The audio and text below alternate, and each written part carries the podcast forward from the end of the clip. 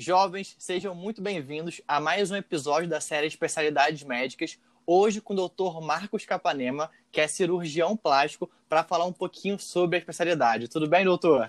Oi, Alete, tudo bem? E você? Não, tudo tranquilo. Estou muito feliz com essa presença, então fiquei muito feliz. Acho que o pessoal vai aprender bastante com você aqui. Ah, que bom. Eu que agradeço o convite, fiquei muito feliz pelo convite e parabéns pela iniciativa também de fazer um programa tão legal e passar sempre informação de qualidade para quem está ingressando nessa jornada longa aí que é a nossa, né? Pô, eu que agradeço, porque tem muitas pessoas que se formam sem nunca ter contato com a especialidade, você nunca conhecer muito. Então, acho que escutando um pouco de você, da sua trajetória, de como é que foi tudo, acho que vai conseguir clarear na, na cabeça de muitos estudantes. Sim, exatamente. Tomara que eu consiga ajudar bastante aí hoje. Então, meu eu queria perguntar por que, que você escolheu a cirurgia plástica? Você sempre quis ser cirurgião, sempre quis ser médico? Como é que foi essa escolha, tanto da profissão quanto da residência? Nossa, Aled, isso aí, eu, na verdade, eu entrei para medicina já querendo cirurgia plástica, sabe?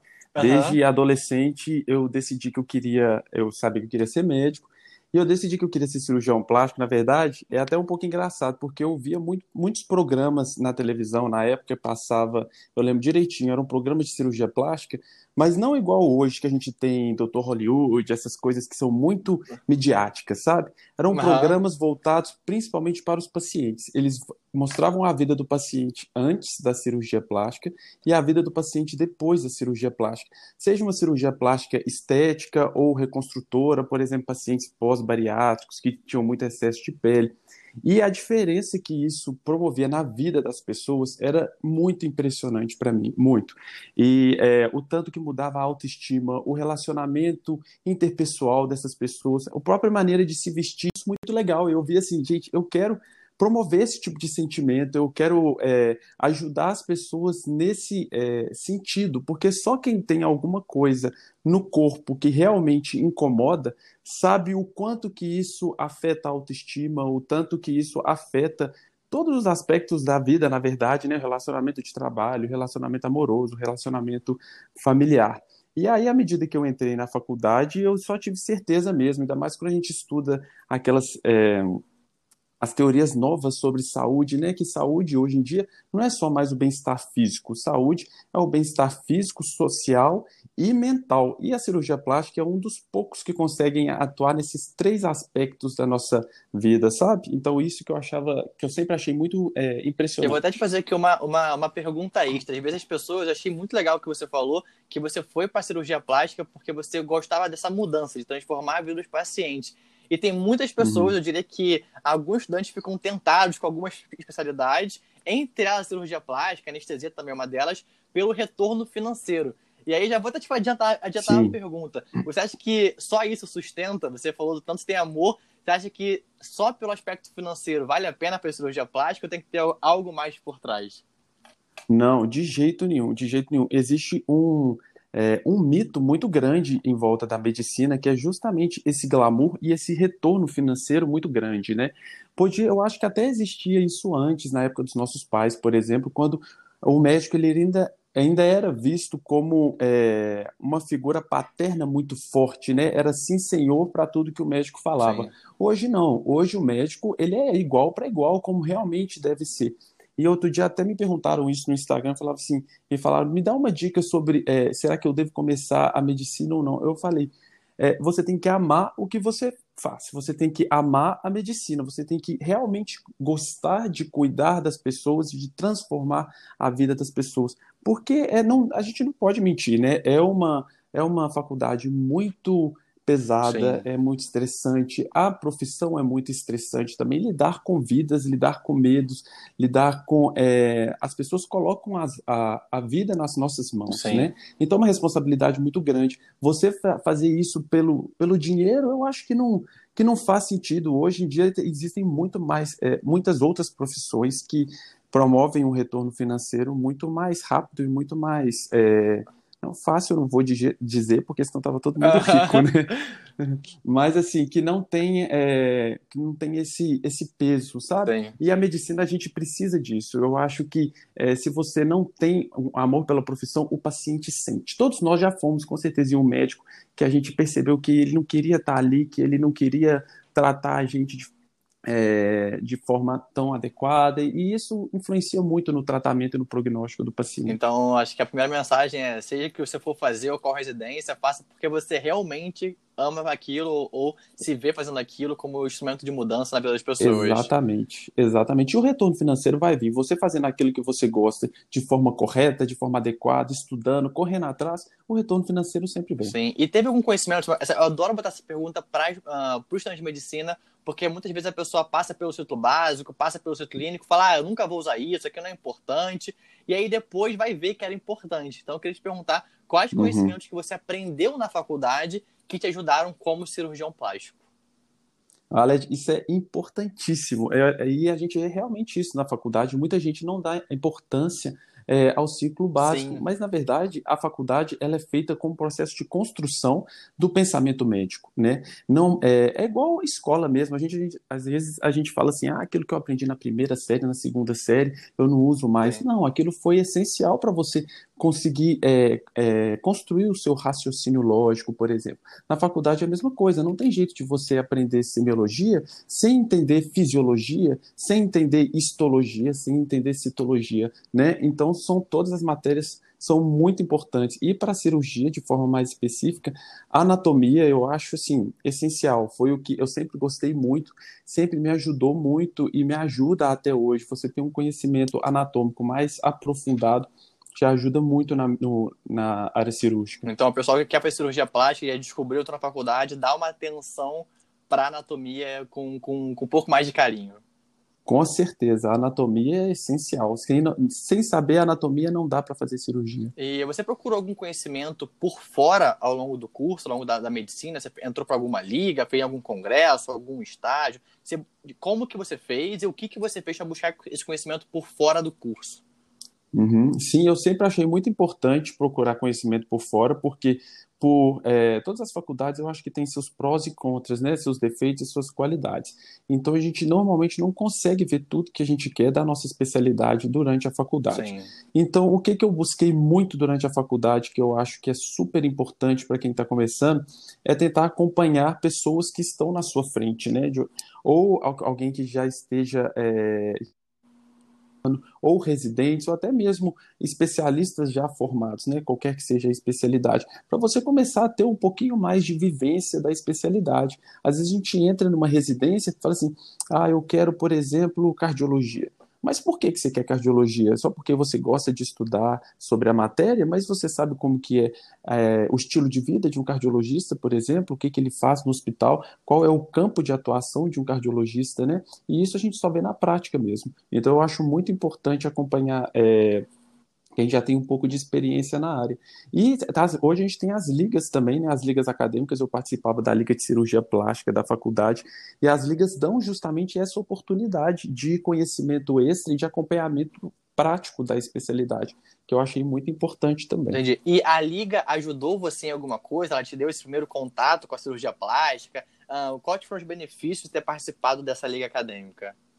Sim, ela me deu. É, não foi o primeiro contato, porque eu já comecei a acompanhar alguns cirurgiões antes, né? Poucos, mas eu comecei. Mas ela permite maiores discussões de temas relacionados à cirurgia plástica e a gente consegue ver se realmente, nossa, será que esse tema é, ele vai. Eu vou conseguir estudar esse tema o resto da minha vida? Ele realmente me interessa?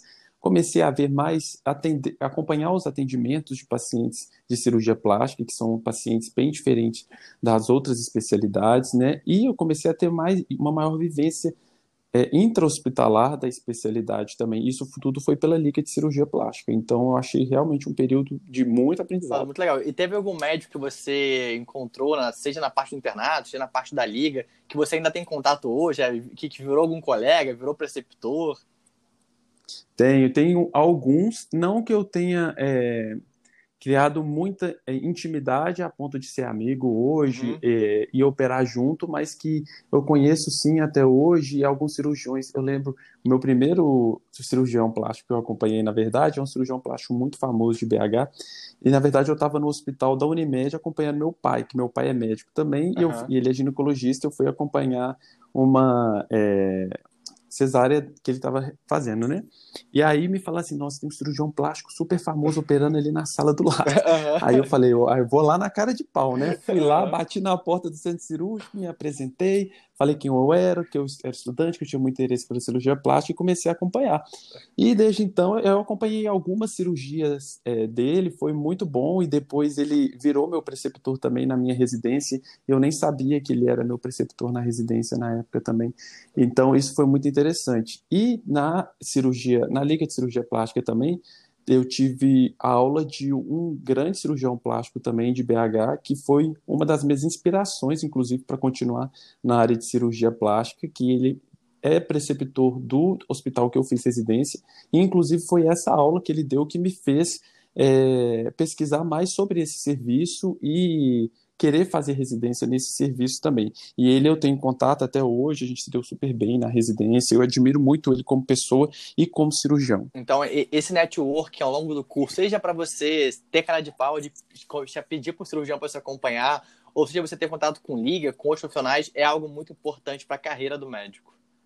Muito, eu acho essencial. O networking na carreira médica é muito importante, para é, te abre muitas portas, né? Sim. E de uma pergunta que eu gosto muito dessa pergunta, porque muitos médicos se formam uhum. e vão para alguma cidade do interior, vão para alguma região onde não tenha cirurgião plástico, onde não tenha tantos recursos. E esse estudante, às vezes, é, esse médico recém-formado, ele às vezes carece de algum conhecimento sobre a área. Então, tem um conhecimento sobre cirurgia plástica que você acha que todo médico recém-formado tem que ter? Sobre cirurgia plástica que todo médico recém-formado tem que ter, eu acho que é cuidado básico com ferida e queimadura. Uhum. Isso não deveria ser coisa de cirurgião plástico, deveria ser de médico em geral, porque é o que você falou, você está no interior, você está num lugar que não tem nada, Sim. um dia vai chegar, ou vários dias na verdade, vão chegar ferimentos para você queimaduras, desde queimaduras leves até queimaduras mais graves. Você não precisa saber fazer o atendimento completo do início ao fim, mas saber fazer o atendimento inicial, estabilizar o paciente para conseguir transferir para um centro especializado, eu acho isso é, essencial. Então, a parte de ferimentos e queimaduras são dois conhecimentos que todo médico informado tem que ter. Sim, acho que sim. Especificamente na cirurgia plástica, eu acho que sim. Não, acho muito legal, porque às vezes é, o estudante está lá nas situações e acho que esse podcast, se ele escutar isso, dá uma atençãozinha maior no, no final do, do curso dele, vai ajudar ele a se safar de muitas situações e também, de alguma forma, salvar algumas vidas.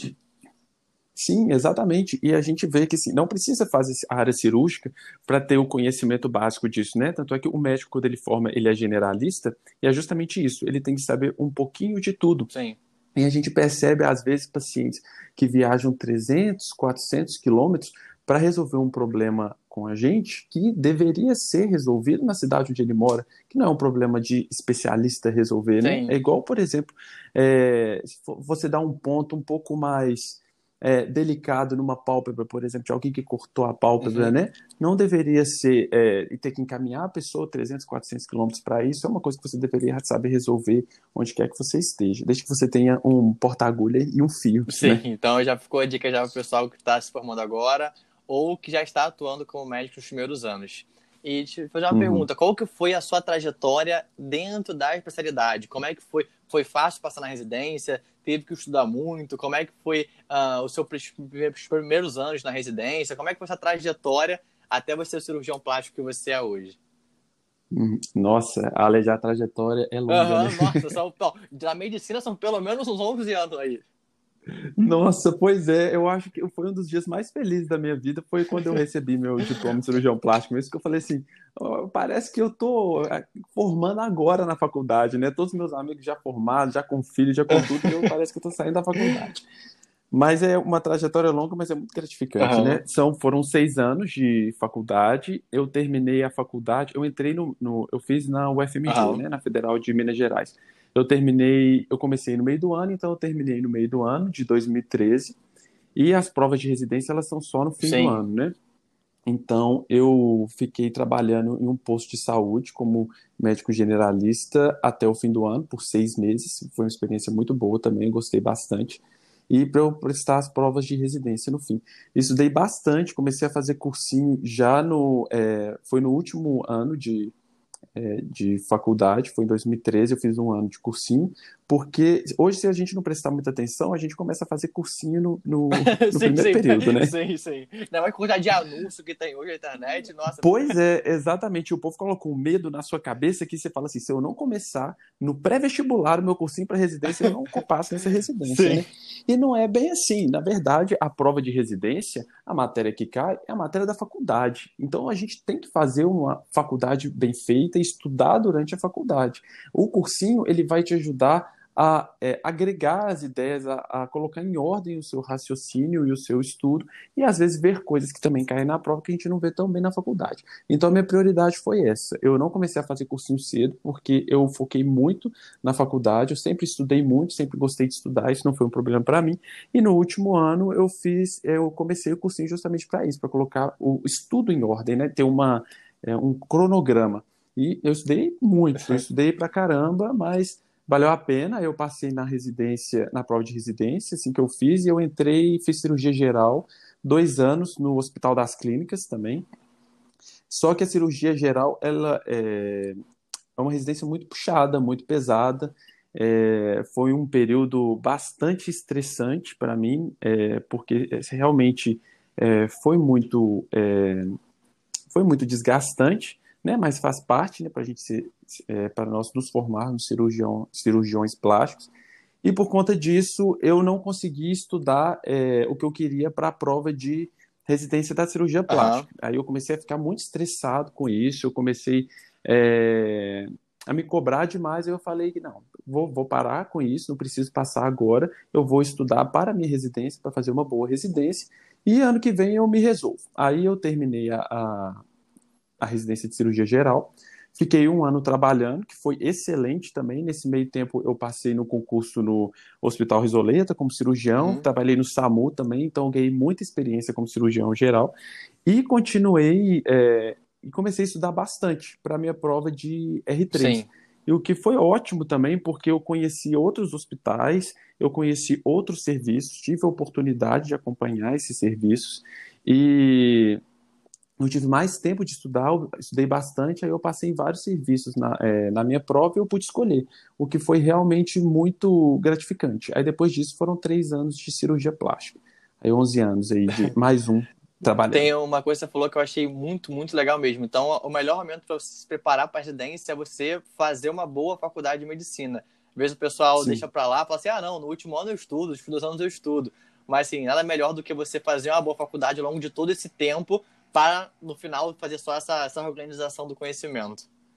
Exatamente, exatamente, porque a matéria é muito extensa. Você começar a estudar em última, de última hora, você não vai conseguir realmente aprender o que você precisa.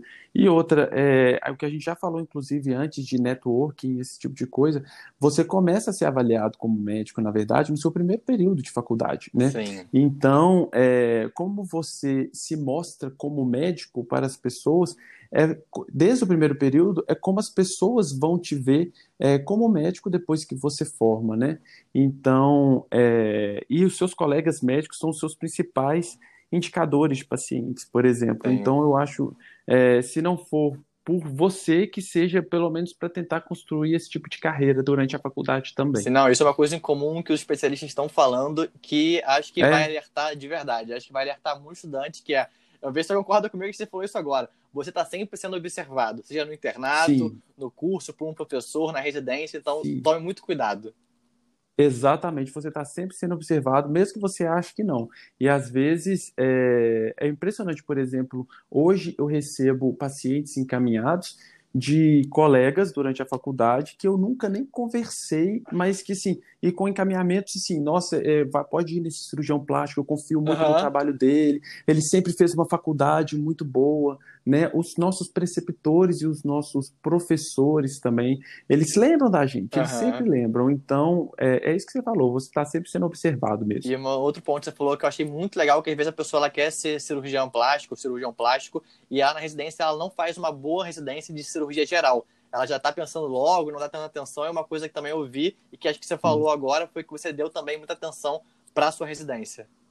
É, exatamente. Você não, ninguém vai te ensinar a operar na cirurgia plástica. Você tem que entrar na cirurgia plástica sabendo operar. Você vai re, apenas refinar os seus movimentos e conseguir é, e aprender coisas mais específicas. Mas você aprende a operar mesmo na residência de cirurgia geral. Então é essencial. A cirurgia, é, a cirurgia geral ela tem que ser é, muito bem feita para você fazer, conseguir fazer uma boa residência de cirurgia plástica. Eu vou te fazer uma, uma pergunta que eu fiquei na dúvida. Você acha que um bom cirurgião plástico tem que ser um bom cirurgião? Tem que ser um bom cirurgião geral? Isso. É, eu acho que anda, eu acho que anda junto, sim. Eu acho que anda junto, porque é, são especialidades completamente diferentes, sim, claro, mas é, o cirurgião geral ele é, é, a base, né, das cirurgias, é da cirurgia vascular, da cirurgia plástica, sim. da urologia, né? Você não conseguir fazer o básico, como é que você vai conseguir fazer o mais específico, né? Sim. Então achei muito legal. E você conseguiu essa pergunta que também me fazem muito e eu vou repassar para o especialista. Uh, uhum. No seu R1 e R2, na parte de cirurgia geral, você conseguiu dar plantão por fora? Todo mundo fala que é uma alta carga horária, exaustiva. Você conseguiu dar algum plantão por fora para aumentar a renda, fazer alguma renda extra? Não conseguiu? Uhum. Como é que foi? Na cirurgia geral, eu não consegui não hum. consegui, realmente foi. É, a carga horária era muito extensa e não foi a minha prioridade. Eu achei que eu ia ficar realmente muito estressado. Eu, eu achei melhor esperar a residência terminar para começar a dar os meus plantões. Uhum. Tanto é que o meu primeiro plantão de cirurgia geral foi tipo no dia seguinte da minha formatura de cirurgia geral. Uhum. Mas eu tive colegas de residência que começaram a dar plantão sim, inclusive de cirurgia, mais ou menos no meio do R2. Então, é, isso é uma coisa que as pessoas geralmente conseguem. Foi mais uma escolha minha mesmo, para não sobrecarregar demais. Entendi. E na, na parte da, da, da, cirurgia plástica, você deu algum plantão por fora? Preferiu focar também? Conseguiu dar plantão como cirurgião, fazendo cirurgia plástica? Ou preferiu focar na sub? Ah, não. Na cirurgia plástica eu consegui é, dar plantão. Porque por mais que seja uma cirurgia, uma residência puxada também, a gente tem um pouquinho, um, alguns horários um pouco mais flexíveis, né? Uhum. Aí eu eu saí de quase todos os meus empregos na cirurgia que eu tinha é, conseguido antes, mas eu mantive o meu concurso no Risoleta. Uhum. E o meu plantão no Risoleta é um, é um, plantão que eu gosto muito, que me acrescenta muito também, que é um plantão de cirurgia geral e cirurgia do trauma. Então, como é, eu estou o tempo todo aprimorando a minha técnica cirúrgica, mantendo o meu conhecimento de cirurgia geral, de urgência e emergência, foi um plantão que eu achei importante é importante continuar. Então eu mantive a minha é, o meu concurso lá assim. E aí, mas era mais ou menos um a dois plantões por semana. No R1 era bem puxado, mas no R2 e no R3 foi, é, foi fácil de levar. Não foi e, difícil, não. E me tira uma dúvida, se eu estiver errado, o cirurgião plástico, ele tem também, ele é cirurgião, provavelmente dita essa é a principal função dele, mas ele também tem um pouco de consultório aí na profissão. O cirurgião plástico? Isso. Sim, o cirurgião plástico acaba que é, você pode ter duas linhas de trabalho na cirurgia plástica, né? Você pode ficar só no hospital, por exemplo, ou você pode ficar só no consultório, ou um pouco nos dois. O hospital, geralmente, a gente fica mais por conta de urgências em cirurgia plástica, por exemplo, pacientes grandes, é, grande queimados, é, ferimentos extensos, principalmente ferimentos de face, é, reconstrução, reconstrução de mama, reconstrução de face, fratura de face. E o consultório, geralmente, dependendo do que você faz, claro, fica com a parte um pouco mais estética também, de remodelamento corporal, face, essas coisas. Sim. É, a princípio, eu fico na cirurgia plástica, eu fico com a minha parte de consultório e eu mantenho essa parte da cirurgia geral, que é meu plantão uma vez por semana. E aí o seu contato atualmente atende, tam, também atende em consultório. Depois você se formou na residência uh, na SUB, você já começou no consultório, já começou. Que que você, como que você foi? Como que foi esse seu dia a dia depois que você se formou na SUB? Uhum. Depois que eu terminei a SUB, eu tive uma facilidade que foi o meu pai. Né? Meu pai, por uhum. ele já ser médico, a minha família já tinha um consultório e que eu comecei a atender lá, então isso facilita muito. Mas para os meus colegas que não tinham consultório, a gente saiu atrás de clínicas e, e prédios hospitalares, né, prédios é, comerciais que alugam o consultório. Então, assim, a princípio, quando a gente forma, parece que é difícil, mas não é. Basta procurar que tem vários consultórios que a gente consegue alugar ou por mês, ou por semana, ou até mesmo por horário. Você paga, sim, por exemplo, sim. 60 reais para alugar um, uma hora de consultório, porque no início a gente não tem um volume tão grande de paciente, né? Então, assim que eu formei, foi isso. Eu abri minha agendinha lá, coloquei minha cara a tapa e comecei e a atender foi. meus pacientes. É. e você já teve algum, algum contato com consultório ainda na residência ou não? Foi puramente cirurgia? Foi é, puramente cirurgia. Na, na, residência eu comecei é, atendendo o consultório do meu pai, mas eram pequenos procedimentos é, tipo botox e preenchimento, só para começar a ter uma vivência um pouco maior. Na residência, a gente tem uma vivência de consultório também, que já ensina a gente a, a fazer o pré-operatório do paciente, a lidar com o paciente, a conversar, né? Então, é, agora o que a residência não ensina a gente é o tanto de burocracia que precisa para abrir um consultório. Nossa, isso sim. Isso foi o que eu passei mais aperto. Não foi nem é, criar coragem de começar o consultório, não. Foi ver o tanto de coisa que a gente precisa fazer. E isso eu recomendo você realmente contratar alguém que entenda, uma contadora, alguém especialista nesse assunto, para não deixar passar nada. Que é, por exemplo, cada pia tem que ter uma plaquinha de como lavar a mão, tem que ter o alvará de funcionamento exposto, tem que ter placa de não fumo em todos os lugares do consultório. São vários detalhezinhos que isso a gente só aprende na, na vivência mesmo. Nossa, Marco, vou até, vou até complementar aqui. Muitas vezes o estudante de medicina se forma uh, com alguns conhecimentos pendentes da parte de medicina, até falou parte de ferimentos, de queimaduras. Imagina a parte burocrática, que também é importante. Eu ainda vou complementar. Imagina a parte de gestão, marketing, finanças, investimentos, que é o que eu tento ajudar o pessoal, mas assim, eu tenho total convicção que é, é algo que você não tem contato em nenhum momento da faculdade, Exatamente. da residência, da sub e que é muito importante também. Exatamente. Eu acho que isso é um dos meus arrependimentos, porque na, na faculdade eu não sabia, eu não tinha, não tive contato nenhum com isso. E nem durante a residência, eu não procurei uhum. me informar sobre isso. Pra você ter ideia, eu formei e aí eu falei assim, bom, e agora? Quanto que eu vou cobrar minha consulta? Não sei. Faço a menor ideia. Nossa, Quanto que eu vou cobrar uma prótese de mama? Também não faço a menor ideia. Eu e as minhas é, R iguais que a gente formou junto, né? A gente juntou junto, só faltava um chorar e abraçar o outro. Nossa, meu Deus. começou a conversar com quem já tinha formado. As pessoas, ba basta você correr atrás e, e, perguntar mesmo, né? Alguns não vão ter tanto é, boa vontade de explicar, mas a maioria das pessoas tem, porque todo mundo já passou por essa situação um dia, né? Então eu peguei cirurgiões plásticos que tinham formado um pouco antes de mim, é, ou até meus preceptores, e falei assim, gente, aí, me ajuda. Quanto que eu devo cobrar? Como que eu cobro? Uhum. E coisa básica, sabe? Qual que como que eu faço minha declaração de imposto de renda? Como que eu declaro isso? Como que eu vou investir sim, meu dinheiro nisso? Como que eu recebo? Máquina de cartão, dinheiro, cheque? Essas coisas que a gente realmente não tem nem ideia.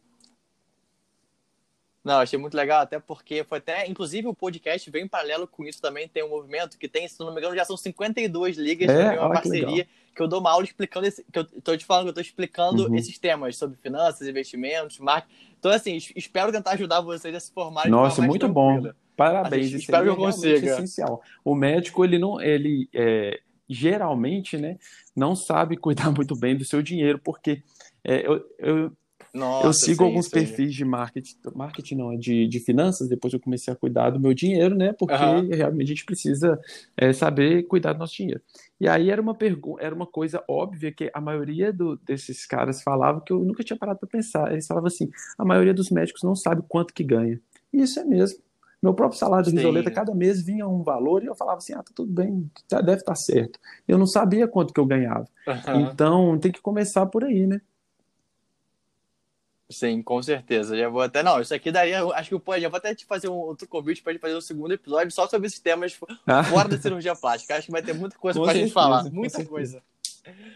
E eu vou até te fazer uma outra pergunta que é quais são as especialidades médicas que trabalham em conjunto com a cirurgia plástica, tanto diretamente uhum. quanto indiretamente? A cirurgia plástica ela trabalha, pode trabalhar com várias especialidades, mas tem algumas que a gente trabalha com mais intimidade, principalmente a mastologia, é, quando a gente, a gente divide interdisciplinar, né, é super importante na parte oncológica. No, na minha residência, eu fiz residência no Hospital Felício Roxo. A parte oncológica, por exemplo, da mama, era toda na bastologia, eles cuidavam dessa parte e depois a gente entrava como reconstrução na parte é, estética também. Então a gente cuidava da paciente pós o tratamento do câncer. A gente trabalha muito com a otorrino também, nas cirurgias de face, principalmente uhum. de nariz, para não entregar só uma, um nariz esteticamente agradável, mas um nariz funcional também, né? É, mastologia, otorrino e no caso de cirurgias é, de face também, né? Deformidades de face, deformidades crâniofaciais, fissuras, síndromes. A gente tá não só com o otorrino, mas a gente trabalha também com a neurocirurgia e multidisciplinar, com nutrição, fonoaudiologia e psicologia, que, né, que tem é, queimaduras, a gente trabalha intimamente com psicologia também, né, que é um, um acompanhamento muito importante no longo prazo desses pacientes.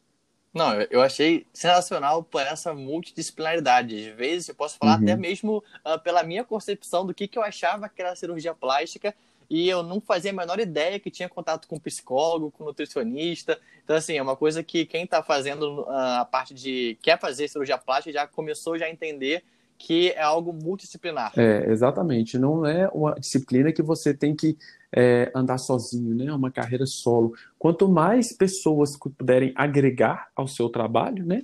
Melhor ainda. Igual a dermatologia também entra muito em, é, em contato com a gente é, para cuidar principalmente da parte estética e da parte oncológica também, de doenças de pele. Então, eu acho muito legal esse acompanhamento. Achei muito, achei sim, fundamental. E quais são as áreas de atuação da cirurgia plástica? Eu posso falar assim, que as pessoas têm muito uma visão de cirurgia plástica, principalmente o leigo, gosto da medicina que está entrando agora na faculdade, muito viés estético. Mas além uhum. do viés estético, quais são as áreas de atuação da cirurgia plástica? Exatamente. Todo mundo acha que cirurgia plástica é colocar prótese de mama, né? Colocar silicone, é. sim, todo mundo. É falava assim: ah, o Marcos não quer ser médico, o Marcos quer ser cirurgião plástico. Eu falava assim, gente, como assim? Você, Nossa, quem fala isso não entende absolutamente nada de cirurgia plástica, né? A cirurgia plástica vai muito além da estética. A parte reconstrutora é muito forte, né? Igual eu falei, reconstrução de mama, reconstrução de tumores, é, principalmente tumores de face, que muitas vezes são muito deformantes. A parte de queimaduras, que são pacientes extremamente complexos, extremamente que demandam muito cuidado, cuidado a longo prazo. Isso tudo entra a cirurgia plástica também. Deformidades crânio-faciais, fissura lábio-palatina, é, doenças é, neuro, neurocirúrgicas com deformidades do, do neuroeixo, são tudo parte da cirurgia plástica também. E até a parte estética, inclusive, é uma área extremamente interessante que muda muito e faz muita diferença na vida das pessoas, desde que seja é, indicada de forma é, adequada, né? Por exemplo, vamos pegar uma coisa básica, básica, por exemplo, dois extremos, né? Uma, um paciente que fez cirurgia é, bariátrica, perdeu 50, 60 quilos, Sim. ele vai para cirurgia plástica, porque ele perdeu 60 quilos, às vezes ele está com IMC, por exemplo, ainda de 32, 33, mas ele tem tanto excesso de pele que ele não consegue ainda se movimentar, ele não consegue fazer atividade física, e ele precisa de uma cirurgia reparadora para ele voltar é, para ele conseguir fazer as atividades básicas diárias e sem, sem contar voltar a ter a autoestima dele, que é essencial também. Até, por exemplo, o outro extremo de uma Sim. paciente que tem é, uma hipomastia severa, né? ou seja, ela não tem nada de mama.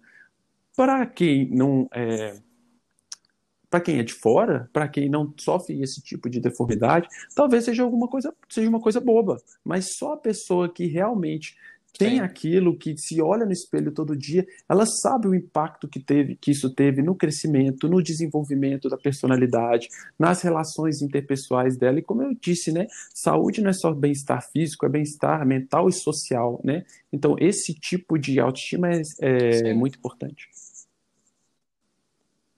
Sim, não, acho que desmistificou, acho que grande parte das pessoas que falavam sobre isso, acho que depois de escutar isso não vou falar é, mais, pois é, podem tem que entender isso. um pouco mais, a cirurgia plástica vai muito além de só estética, mexe muito com o psicológico das pessoas. Sim, tem que ter uma, uma técnica também, até diria pela carga horária que vocês têm na parte de cirurgia geral, na parte de cirurgia plástica, para conseguir, até mesmo assim, a pessoa falar, ah, não, é só cirurgia plástica, não, assim, ele estudou no mínimo cinco anos depois da faculdade para conseguir fazer isso de maneira bem feita, de maneira correta, de maneira ética. Assim, Exatamente, assim, foram muitos anos de formação, não foi, para, não foi à toa, né?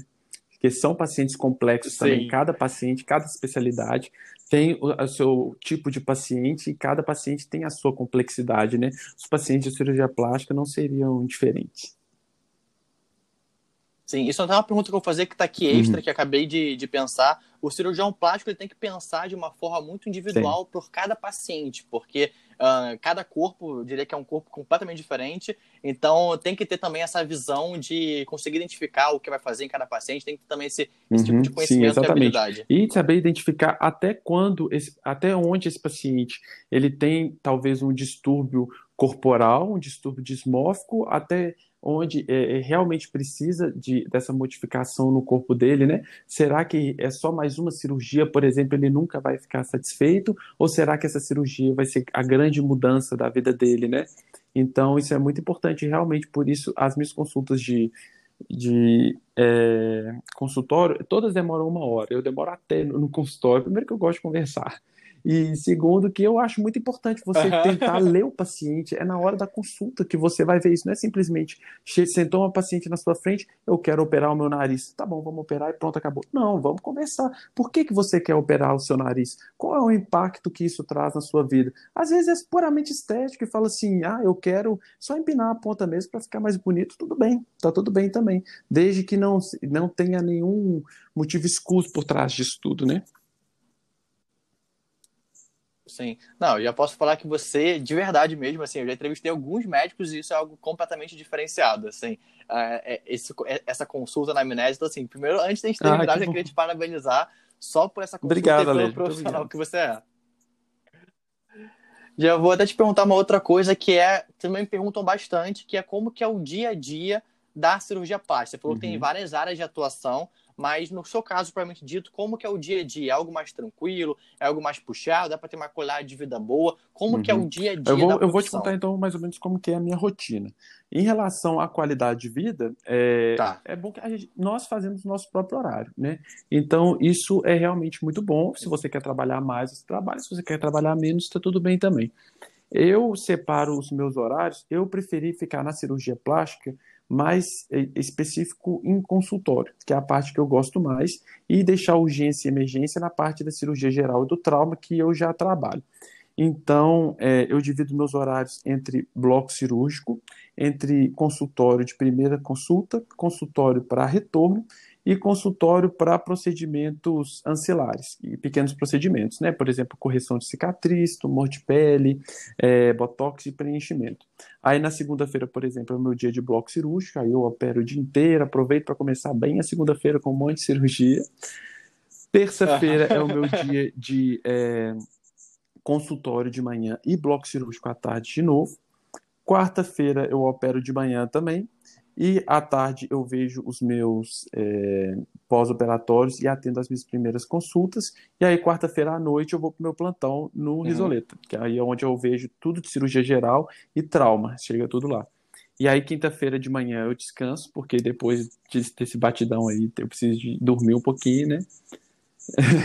aí, quinta-feira, eu tenho consultório de novo. Sexta-feira, eu deixo para os meus procedimentos, é, pequenos procedimentos, né? Igual a gente sexta-feira de forma completa, de manhã e à tarde.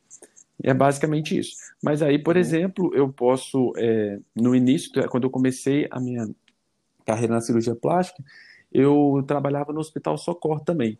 E aí, a sexta-feira era o meu dia que eu ia para o hospital, ver, é, fazer essa parte hospitalar da cirurgia plástica, que era ver as interconsultas para cirurgia plástica intra-hospitalares, que no caso não são estética, né? São, por exemplo, é, escaras de pacientes internados há muito tempo, tumor de pele, é, urgência que chega queimaduras ou ferimentos extensos, e eu atendi o ambulatório do hospital também, que era principalmente é, tumores de face também, tumores mais complexos, que exigem um tratamento cirúrgico mais complexo, sempre vão para a cirurgia plástica.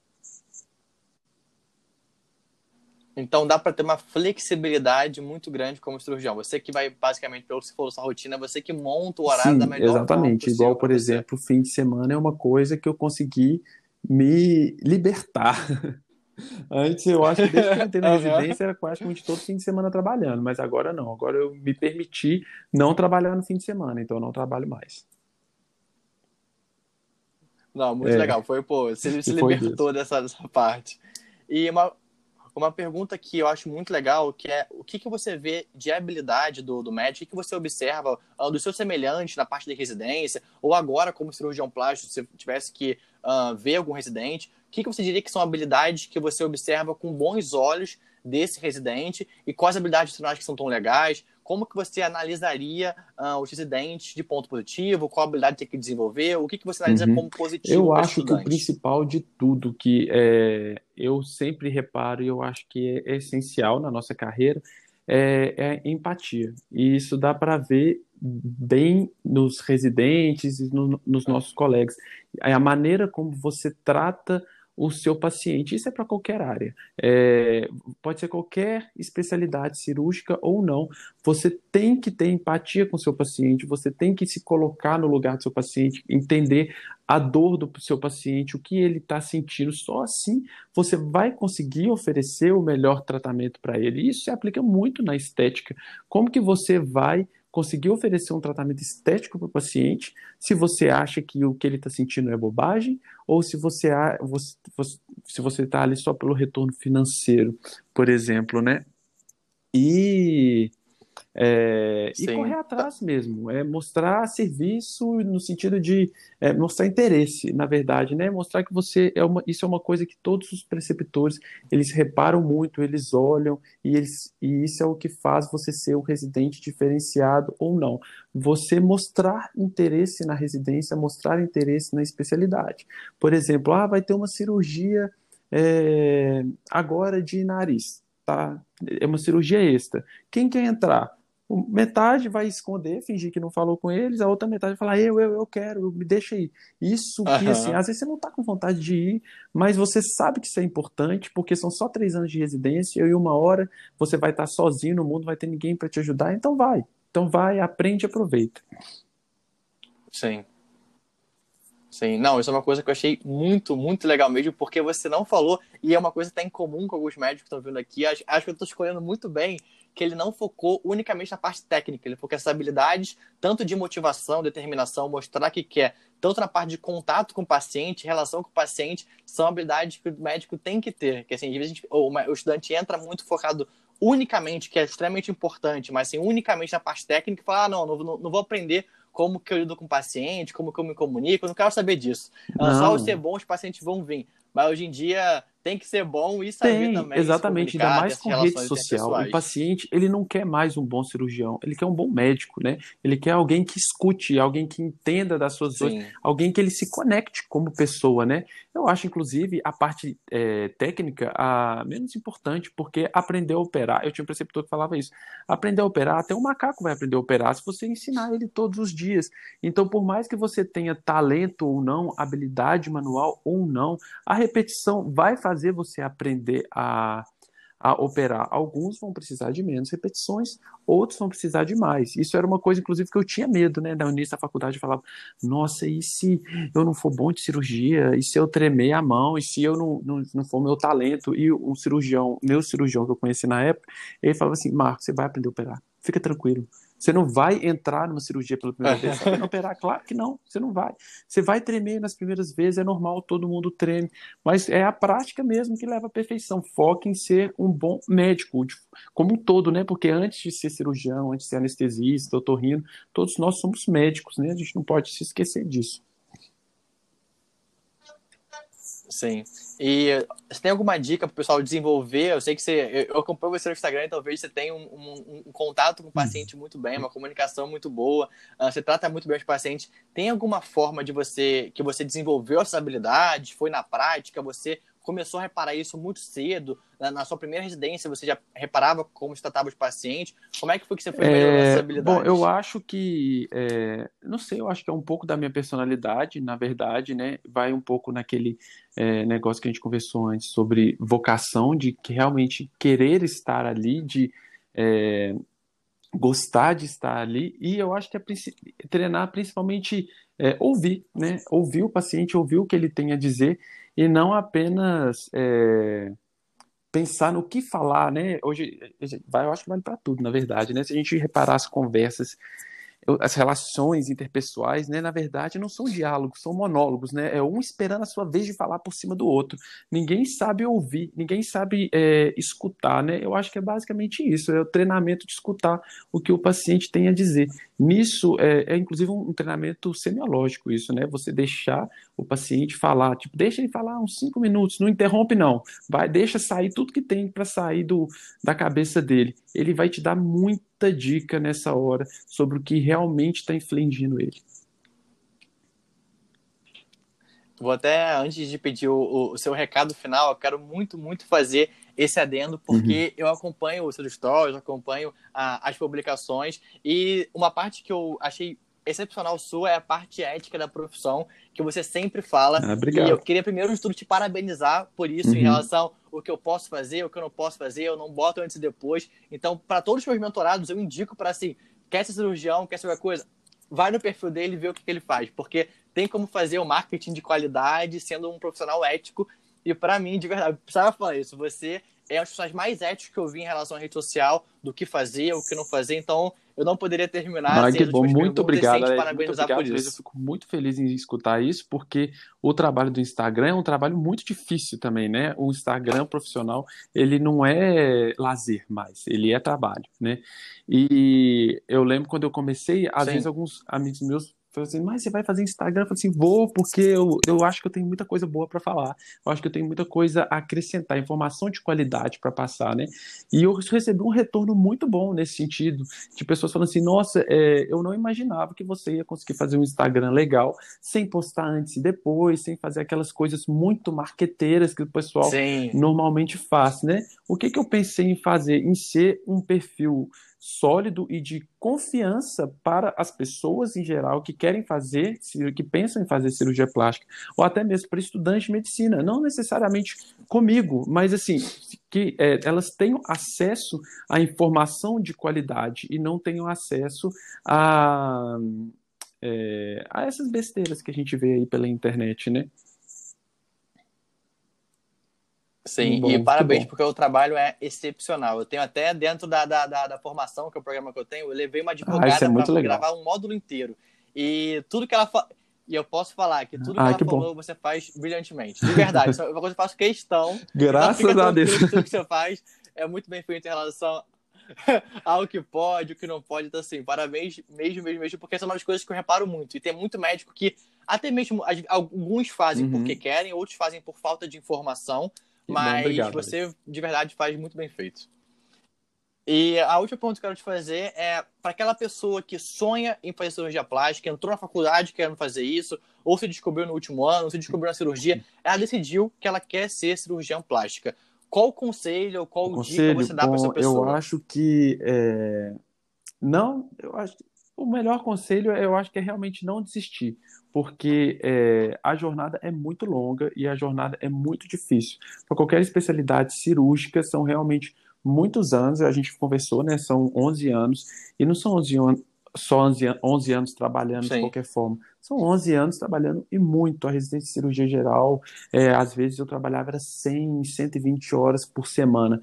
Então é, é, é muito desgastante, mas Nossa. vale a pena. Quando você realmente gosta da profissão, quando você realmente é, sabe o que você quer fazer, quando você termina, vale a pena cada hora mal dormida, quando você recebe uma mensagem de um paciente te agradecendo por ter mudado a vida dele, quando é, por assim, outra pessoa, eu gosto muito de ver o, no, no retorno do pós-operatório, tipo, antes da cirurgia e dois meses depois da cirurgia. A paciente, ela vem com outra postura, ela vem alegre, às vezes ela vem maquiada, ela vem com outra roupa. Uhum. Você vê a transformação. E para todas as áreas, na verdade, né? Você salvar uma vida, você vê a gratidão do familiar ou do próprio paciente tipo, segurando na sua mão e falando, doutor, muito obrigado pelo que você fez. Isso é, é, é impagável. Então, é, não desista, vai ter, vão ter vários momentos que a gente realmente quer desistir, todo mundo é ser humano, eu mesmo chorei várias vezes na minha residência de cirurgia geral, mas é, sempre com um propósito maior. Eu falava, um dia vai chegar, um dia vai terminar. Isso é importante para minha formação, isso é importante para mim. Não poderia encerrar da melhor forma, de verdade, não foi perfeito. E para quem quiser conhecer mais sobre o seu trabalho, quiser conhecer mais sobre a cirurgia que você faz, os procedimentos, quem quiser tirar dúvidas, viu o podcast, gostou muito, quer tirar dúvidas com você. Tem o meu canal do? Instagram, né, que é o Dr. Marcos Capanema. E eu respondo sempre, eu respondo todo mundo, todas as mensagens, eu acho isso super importante. Então, qualquer dúvida que tiver, pode me procurar. É, acadêmico de medicina também eu recebo muita mensagem de acadêmico querendo me é, acompanhar cirurgias, eu sou super aberto a isso também. É, então, se tem interesse nessa área, se quer conhecer um pouquinho mais a cirurgia plástica, pode me procurar, que eu é, posso mostrar mais sobre a, a minha área, sim, com certeza. E a minha área de atuação, onde eu atendo, é na FVG Cirurgia Plástica é uma clínica de cirurgia plástica que tem ali na Bandeirantes. Quem tiver interesse de conhecer, também as portas estão abertas. Ser todo mundo muito bem-vindo. Em BH, em Belo Horizonte. Aí em BH. Perfeito. Pessoal, quem quiser que eu traga o doutor de novo, que a gente fale um pouquinho sobre outros temas sem cirurgia plástica, pode mandar no direct arroba Aled Consultoria, pode mandar à vontade. Ah, eu sempre gosto muito das sugestões que vocês dão. Inclusive, foi a Luísa Foi, a Luísa é então ótima. a Luísa é uma, por exemplo, também. que foi assim, que ela me procurou no Instagram e foi na cara e na coragem. Falou assim, Marcos, eu gostei do seu trabalho, posso te acompanhar? Falei, pode, claro, vai ser um prazer. E hoje ela está aí acompanhando todas as minhas cirurgias. Ela é realmente diferenciada também. Ah, Viu? Então, pessoal, quem quiser que eu traga o doutor de novo, pode mandar mensagem, pode mandar mesmo, que eu marco aqui. Se a gente tiver disponibilidade, a gente faz esse episódio. Olha, eu que agradeço novo, muito, foi incrível estar aqui com você e parabéns por esse trabalho também.